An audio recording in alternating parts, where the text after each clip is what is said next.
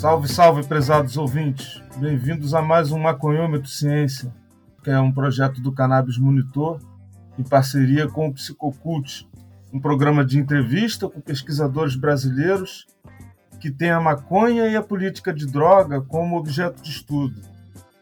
É com grande prazer que chegamos à nossa trigésima entrevista desse projeto e hoje nós temos o prazer de receber para conversar com a gente a médica veterinária e pesquisadora da Universidade Federal de Santa Maria, Carolina Mariga.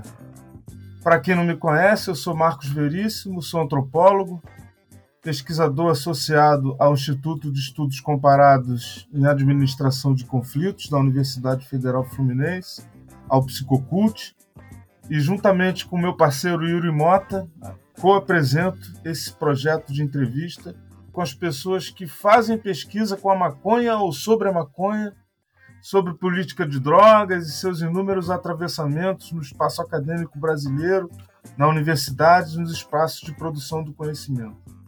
Salve, Yuri! Bem-vindo, meu camarada! Salve, salve, Veríssimo, beleza? Boas-vindas também aos nossos ouvintes. Vou me apresentar rapidamente. Meu nome é Yuri, sou formado em política pública. Atualmente faço doutorado no programa de pós-graduação em Sociologia e Direito. E assim como você, né, sou um pesquisador vinculado ao Psicocult, que é o núcleo de estudos sobre psicoativos e cultura, e ao INEAC, que é o Instituto de Estudos Comparados em Administração de Conflitos. Bom, assim como o Veríssimo já colocou, a proposta desse projeto é a gente dialogar com estudiosos dos mais diversos segmentos e áreas do saber, e desse modo a gente tentar contribuir para um mapeamento da produção acadêmica sobre a maconha e também sobre a política de drogas na atualidade. A gente quer compreender a realidade desse campo de pesquisas no Brasil a partir da perspectiva dos próprios pesquisadores e hoje a gente vai receber aqui para uma conversa com muita satisfação a médica veterinária e atualmente doutoranda em medicina veterinária, Carolina Mariga. A Carolina se formou em veterinária pela Universidade Federal de Santa Maria, no Rio Grande do Sul, e nessa mesma instituição cursou mestrado e atualmente vem cursando doutorado no programa de pós-graduação em medicina veterinária. No mestrado, que finalizou no ano de 2023, defendeu a dissertação intitulada O uso da cannabis medicinal no tratamento de dermatite atópica canina. A Carolina é uma pesquisadora vinculada ao Grupo Integrado de Pesquisa em Cannabis e ao Grupo de Pesquisa PodCam, Desenvolvimento e Inovação em Cannabis, da Universidade Federal de Santa Catarina. Na área da medicina veterinária, ela atua principalmente com clínica de pequenos animais e terapia canábica. A Carolina é uma pesquisadora em formação que já apresenta aí robustez na sua trajetória acadêmica e um tema muito interessante e promissor pela frente, né? E aí nada mais justo que a gente chamar ela aqui para uma conversa e um bate-papo sobre essa trajetória acadêmica. Carolina, seja bem-vinda, muito obrigado por aceitar o convite. É um prazer para a gente receber aqui você para trocar essas ideias. Olá, olá pessoal, muito obrigada pelo convite em poder participar e poder compartilhar um pouquinho sobre essa trajetória. Carol, um prazer te receber aqui. E aí, a gente gostaria de começar essa entrevista pedindo para você falar um pouco da sua trajetória como pesquisadora, né? Como foi lá no início, as primeiras inquietações, né, e que levaram você até hoje, essa trajetória. O início da minha trajetória canábica iniciou ainda durante a minha graduação.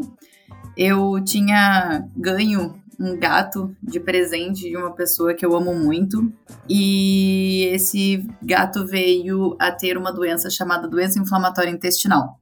E ele ficou praticamente 11 meses muito doente, necessitando de medicações diárias e sem nenhuma resposta clínica. E nesse meio tempo, a gente conversando, né, debatendo sobre possíveis terapias, se tornou então a cannabis uma foi citada, né? A citação da cannabis me deixou aquela pulguinha atrás da orelha, porque além da gente saber que era uma terapia que iria ajudar o meu animal, a gente não sabia para quem recorrer. Não tinha absolutamente ninguém que prescrevia, ninguém que nos dava orientação e como é um tema bastante polêmico, para onde que a gente corre, né?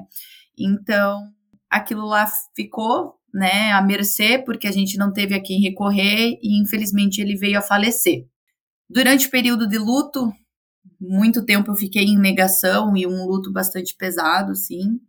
Eu comecei a me afundar em pesquisas e me afundar em levantamentos e eu acabei utilizando esse luto em prol da minha vida acadêmica, né? Eu estudava e trabalhava de domingo a domingo, fazendo trabalhos que eu saí da graduação com quatro artigos, né? Então, desde a graduação eu já venho construindo esse lado acadêmico, esse lado de pesquisa e também a questão de relação com o meu atual orientador. Uh, bom, frente a isso, uh, eu me formei em 2020, no meio da pandemia, e eu já engrenei o mestrado com esse meu orientador. E nada mais surpreso do que eu expor um pré-projeto para ele envolvendo cannabis e doença inflamatória intestinal. E ele, graças a Deus, ele aceitou sem nem, eh, sem nem questionar muito, né? Ele confiou no potencial, confiou na nossa relação que a gente já estava tendo há dois anos e poucos, né? Então a gente só ah, vamos vamos vamos é, desbravar esse mundo que pouco se sabe e vamos puxar à frente. Daí a gente começou realmente a lutar contra toda a burocracia e tudo que foi necessário para a gente conseguir fazer os projetos. Valeu demais, Carolina. E aí, pensando no desenvolvimento das suas pesquisas, já na graduação, também no mestrado, para os nossos ouvintes que ainda não conhecem o campo da medicina veterinária e até para a gente aqui, queria pedir para você falar um pouquinho mais sobre como é esse campo acadêmico né, da medicina veterinária. Assim, quais são as metodologias mais utilizadas, destacando principalmente as suas áreas de pesquisa, né? A clínica de pequenos animais, terapia canábica. Se na graduação você chegou a ter alguma disciplina sobre o tema. Na graduação aqui na UFSM a gente tem sim uma disciplina e também ela é reforçada um pouquinho mais específico, né, também na pós-graduação. Então a gente já tem um pouquinho de contato, né, ao longo do tempo, mas a gente sabe que que a realidade e a teoria é bastante difícil, né, bastante diferente. A questão da veterinária no campo acadêmico, é, eu preciso falar uma coisa que muito pouco se fala, né, sobre a questão do que, que é ser médico veterinário. Todo mundo acha que ou você é veterinário que cuida de cães e gatos, ou você é o veterinário que cuida de boi e de cavalo, né? Mas ninguém comenta que veterinário está parte, né, também da saúde pública, então a gente tem participação tanto no SUS quanto em vigilâncias, né, sejam eles em açougues, em abatedouros ou até mesmo em restaurantes, estabelecimentos, né? O veterinário tem uma, um importante papel como medicina preventiva, né? Porque no 80% das doenças que a gente tem, essa maioria das doenças, né, que acomete o ser humano, as zoonoses, elas têm origem animal, né? As zoonoses, elas são responsáveis de 80% das doenças que hoje em dia nós temos. Então, a, o papel do médico veterinário é de extrema importância. No caso, né, meu caso, que eu não fico em laboratório, nem envolvendo saúde pública, e muito menos Deus me é, grandes animais, é, o meu papel, na verdade, é em contato com pequenos. Então, é sim em contato com cães ou gatos. No caso específico do meu projeto, é somente com cães, porque a gente pegou uma dermatopatia que tem uma prevalência bastante grande na rotina clínica, mas isso também não exclui a possibilidade da gente utilizar em gatos, tá?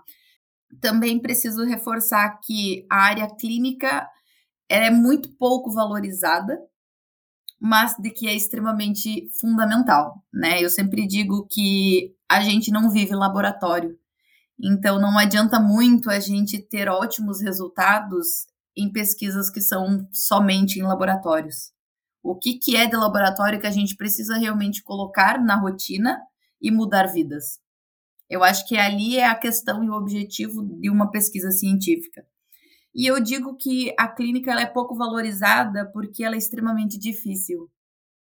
A gente precisa de X números de pacientes para verificar tal terapia.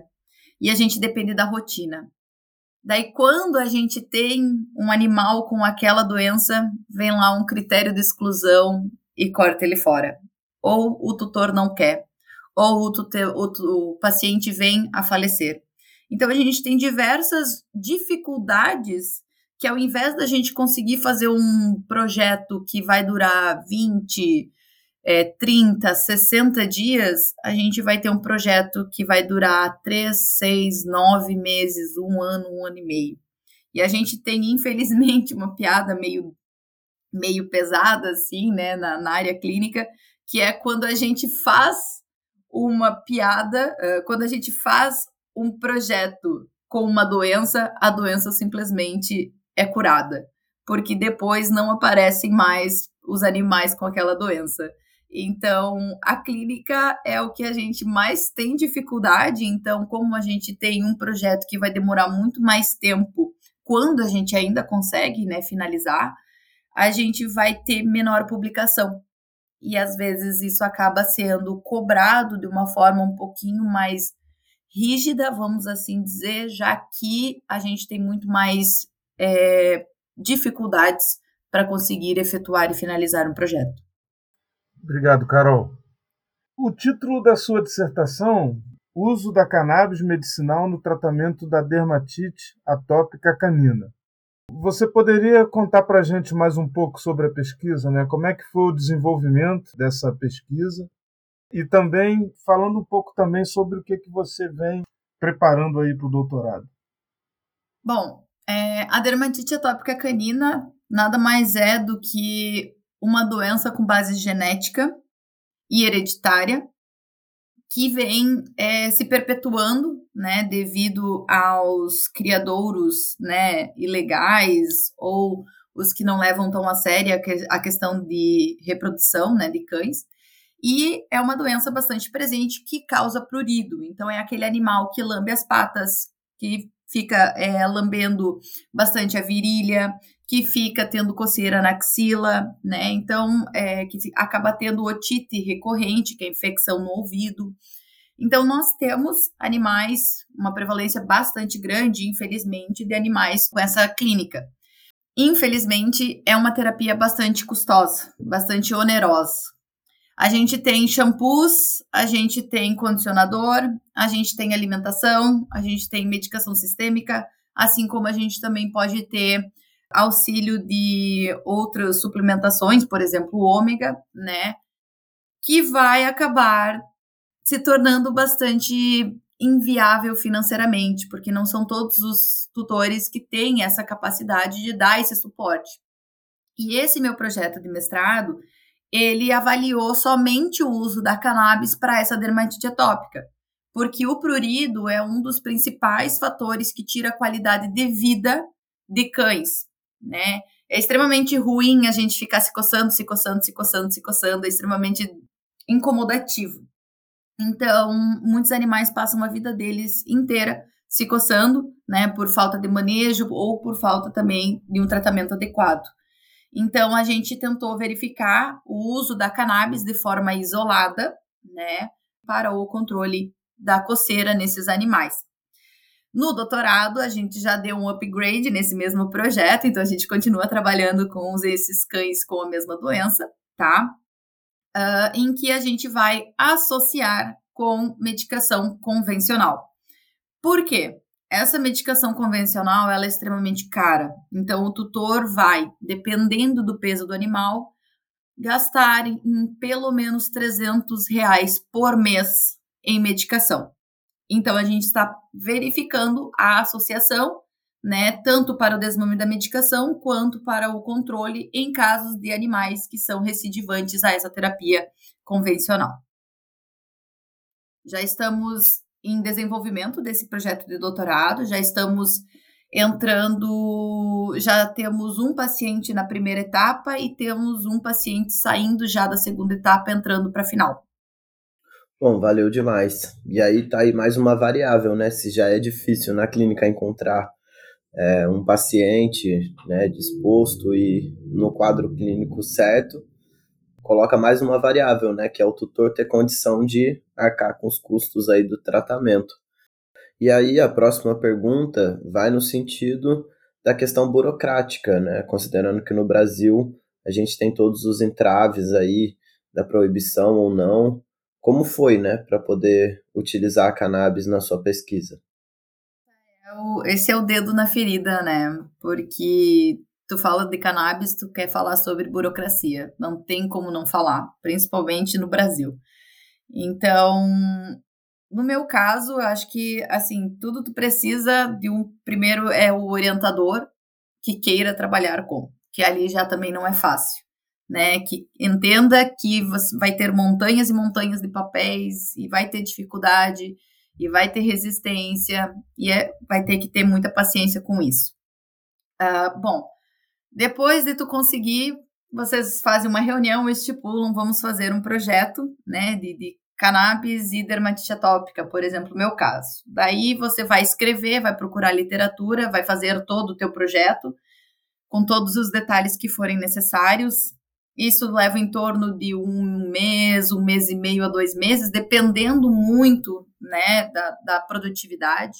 Registra o projeto é, na universidade e a partir daí tu precisa da autorização da CEUA, né, do Comitê de Ética que a gente não faz absolutamente nenhuma pesquisa sem autorização da CEUA.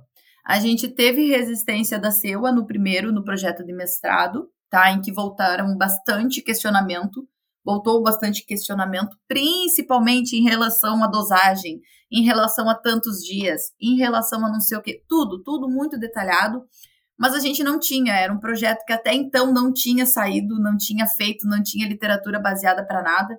Então, a gente teve que justificar, olha, pioneiro, a gente fez assim porque a gente acredita que assim vai ser melhor, né? E a CEUA vai ter que entender esse lado de ser uma pesquisa pioneira, porque a gente tem, infelizmente, poucas né, pesquisas clínicas.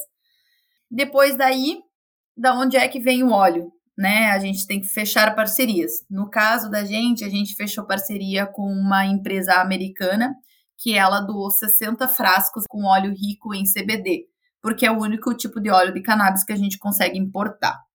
Bom, a partir daí, para não dizer que fechou dois anos do, desde a reunião de doação com a chegada e realmente a gente ter os olhos em mãos, para não dizer que foram dois anos, foi um ano e onze meses de todo esse processo.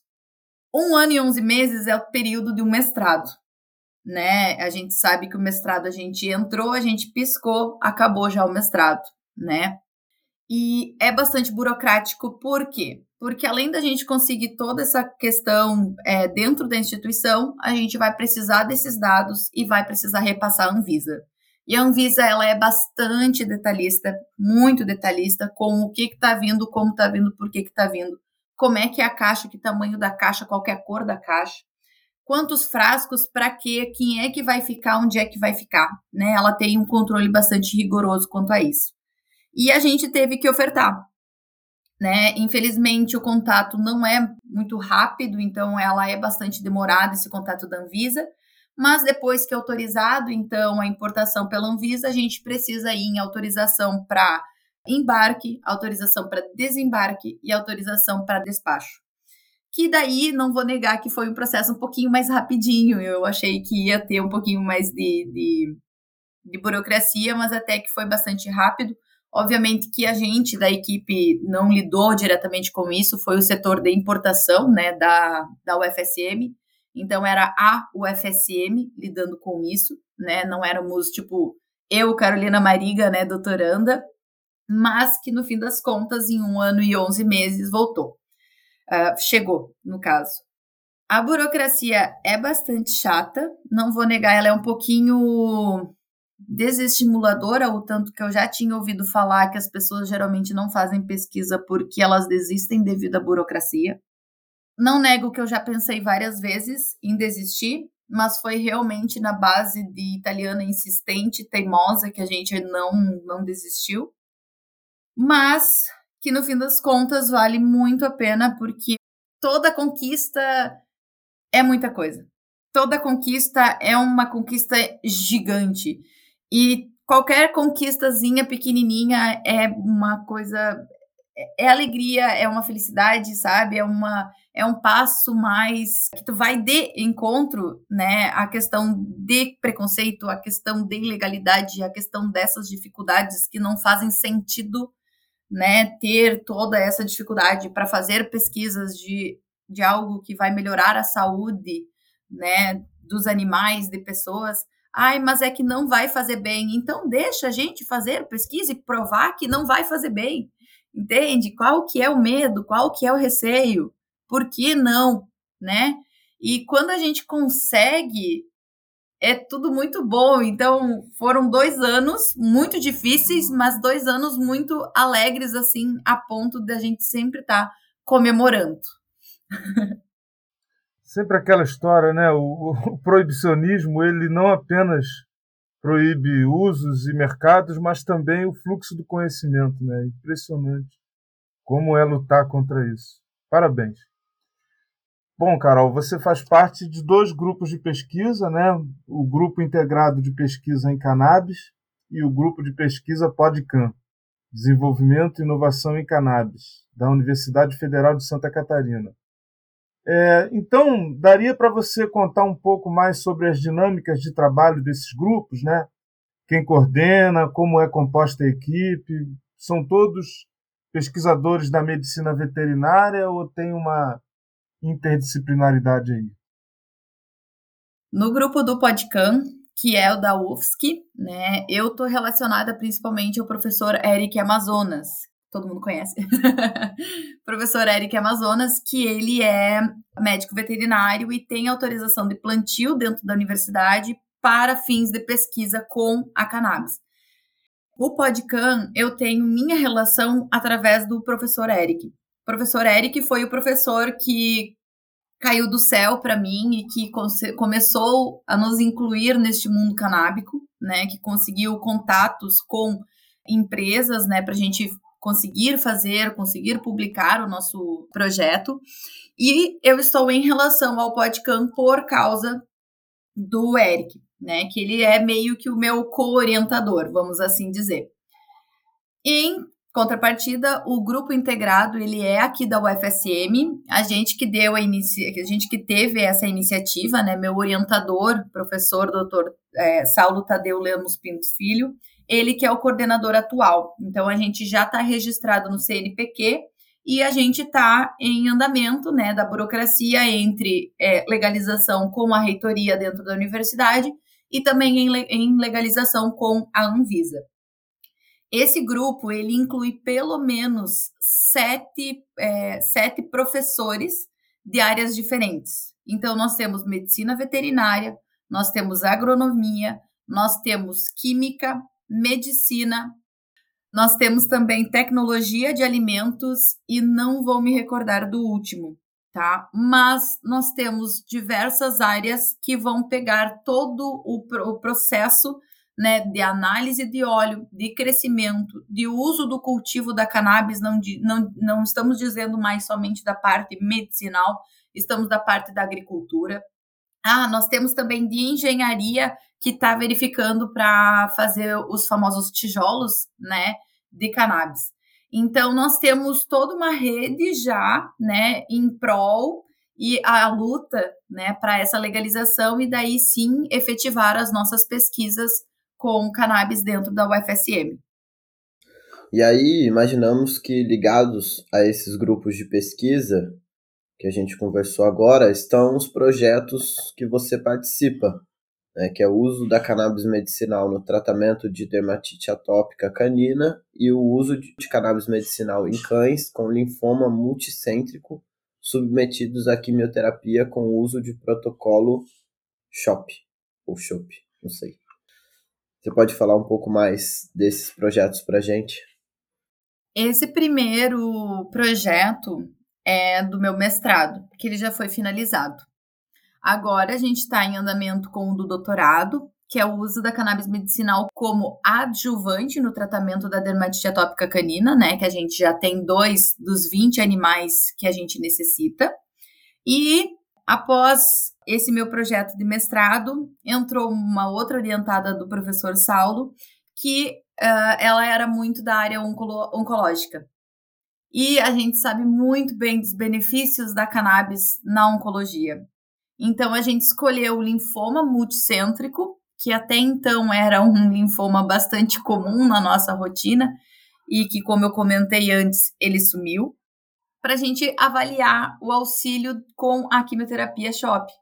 E infelizmente, para vocês terem noção, numa rotina de um hospital veterinário universitário que é bastante, a gente teve em um ano somente quatro animais com essa doença. Dois entraram no projeto, um a tutora não quis, e no outro a tutora disse que ia pensar e o animal veio a falecer.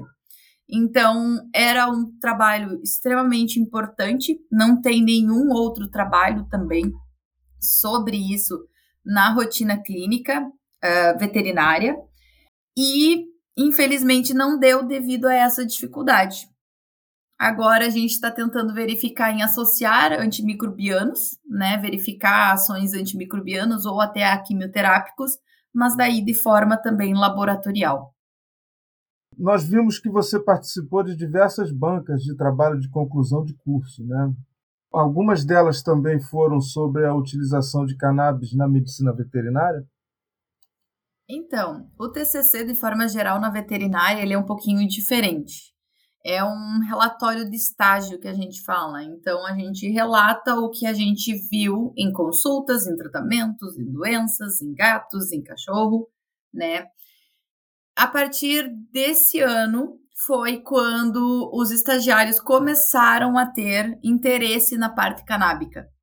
Então, semestre passado, eu tive os primeiros estagiários que realmente se interessaram que realmente acompanhavam e que realmente pediam explicações sobre a cannabis, porque a gente sabe que endocannabinologia a gente não tem na graduação. Então, eles ficavam sem entender absolutamente nada das minhas consultas, e daí eu tinha que explicar depois para eles. E eles foram os primeiros interessados que eu tive ao longo de dois anos e meio ali na rotina do HVU.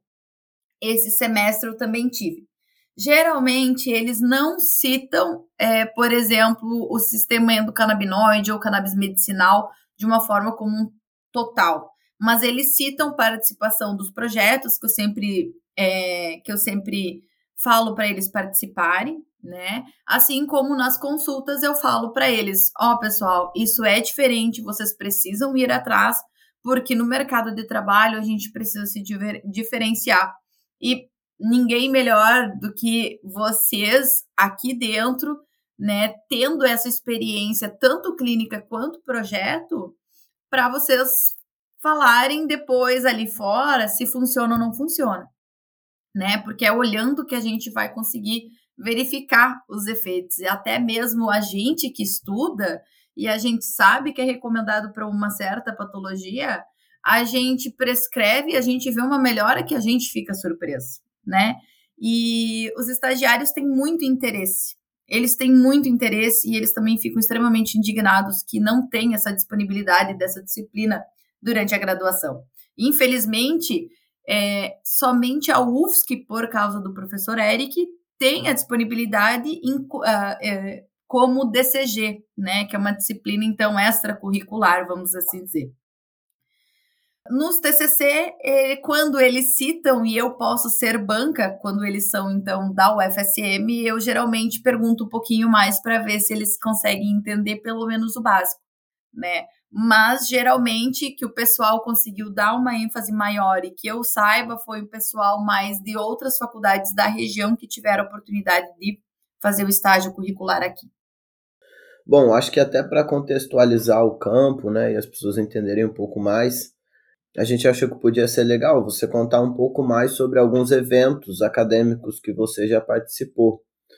Né? Talvez a Semana Acadêmica de Cannabis Medicinal na Medicina Veterinária, que já é um evento que a gente estava olhando no Lattes, né? já é um evento que já está indo para a terceira edição. Então, queria pedir para você contar um pouco mais sobre esse evento, né? Quem organiza, onde que acontece, principalmente acho que qual a importância desse tipo de evento para a sua área de atuação. Se tem engajamento dos alunos, né? Eu sempre recomendo esse curso para os meus estagiários, porque é um curso bem mais acessível para graduandos. Quando a gente sai formado, a gente tem opções de cursos que são um pouquinho mais onerosos para a gente conseguir fazer sobre veterinária, sobre cannabis na veterinária. Então é um pouquinho ou você investe bastante dinheiro ou você investe bastante dinheiro, né? E nem sempre a gente tem essa disponibilidade. Na graduação, que se eu não me engano, essa semana acadêmica ela é realizada por um diretório de uma universidade Talvez eu vou chutar de Goiânia, eu realmente não me lembro, porque como eu fiz em 2020, eu não me recordo muito bem. Mas eu fiz dois cursos desses, né? Além desses, eu também fiz outros cursos que não chegam a valer como uma especialização, porque eles são um pouquinho mais curtos do que o tempo mínimo para ser considerado uma especialização. Mas a gente tem essa oferta de diversas, diversos assuntos com profissionais muito legais, de uma forma, de uma forma muito dinâmica e que é extremamente legal para te incluir no mundo. Não sei nada, gostaria de saber. É um valor bem acessível e você tem esse acesso durante uma semana inteira, de uma forma bem diferente, bem divertido. Eu adorava. Eu só realmente não consegui mais fazer porque sempre batia junto com outros horários que eu tinha, então eu não tinha disponibilidade mais. Mas eu sei dos meus estagiários também em fazer. É, e também eles sorteiam outros cursos lá que também são de cannabis, daí são mais aqueles cursos profissionalizantes.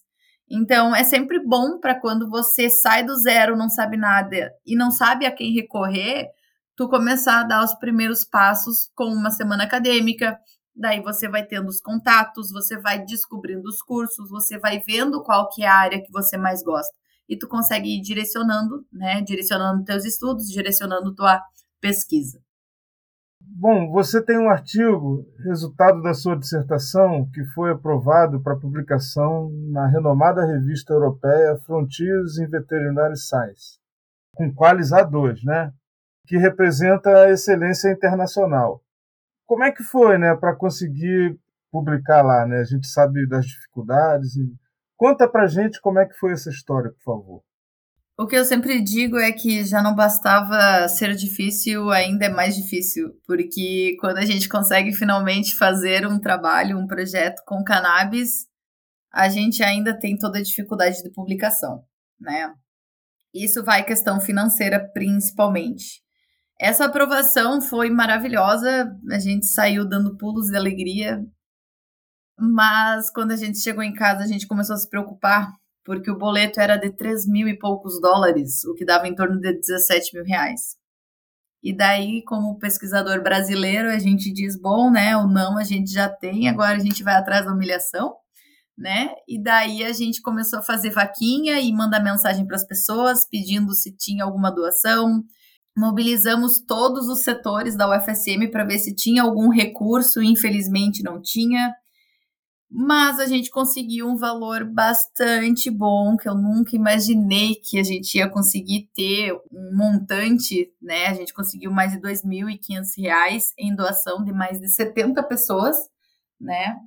Além disso, a gente também conseguiu o patrocínio de associação nacional além de, com certeza, o apoio, né, publicação de muita gente que abraçou a nossa causa, que eu sempre falo que, na verdade, quem vai ajudar a gente é o pessoal que abraça a causa, né, e ninguém melhor do que a gente mesmo se dar os braços e se dar as mãos e, e, e rezar para que 17 mil caia do, do colo, assim. Mas foram tempos, assim, bastante angustiantes, porque tudo que a gente quer é fazer um projeto e ter uma visibilidade internacional, né? Ter um, um Qualis bom, ter um, um, um JCR bom. E a gente conseguiu. E daí, por uma questão de financeiro, a gente talvez não iria conseguir. Mas essa angústia acabou logo, né? Que a gente conseguiu pedir também um desconto da revista, então essa, esse 17 mil caiu para 9 mil, graças a Deus eles aceitaram o nosso desconto. E também a doação daí, tanto da vaquinha quanto da Associação Nacional, é, auxiliou, então, a gente conseguiu efetuar o pagamento, que sem eles a gente não iria conseguir juntar tanto dinheiro para pagar. Valeu, Carolina, e parabéns pela publicação.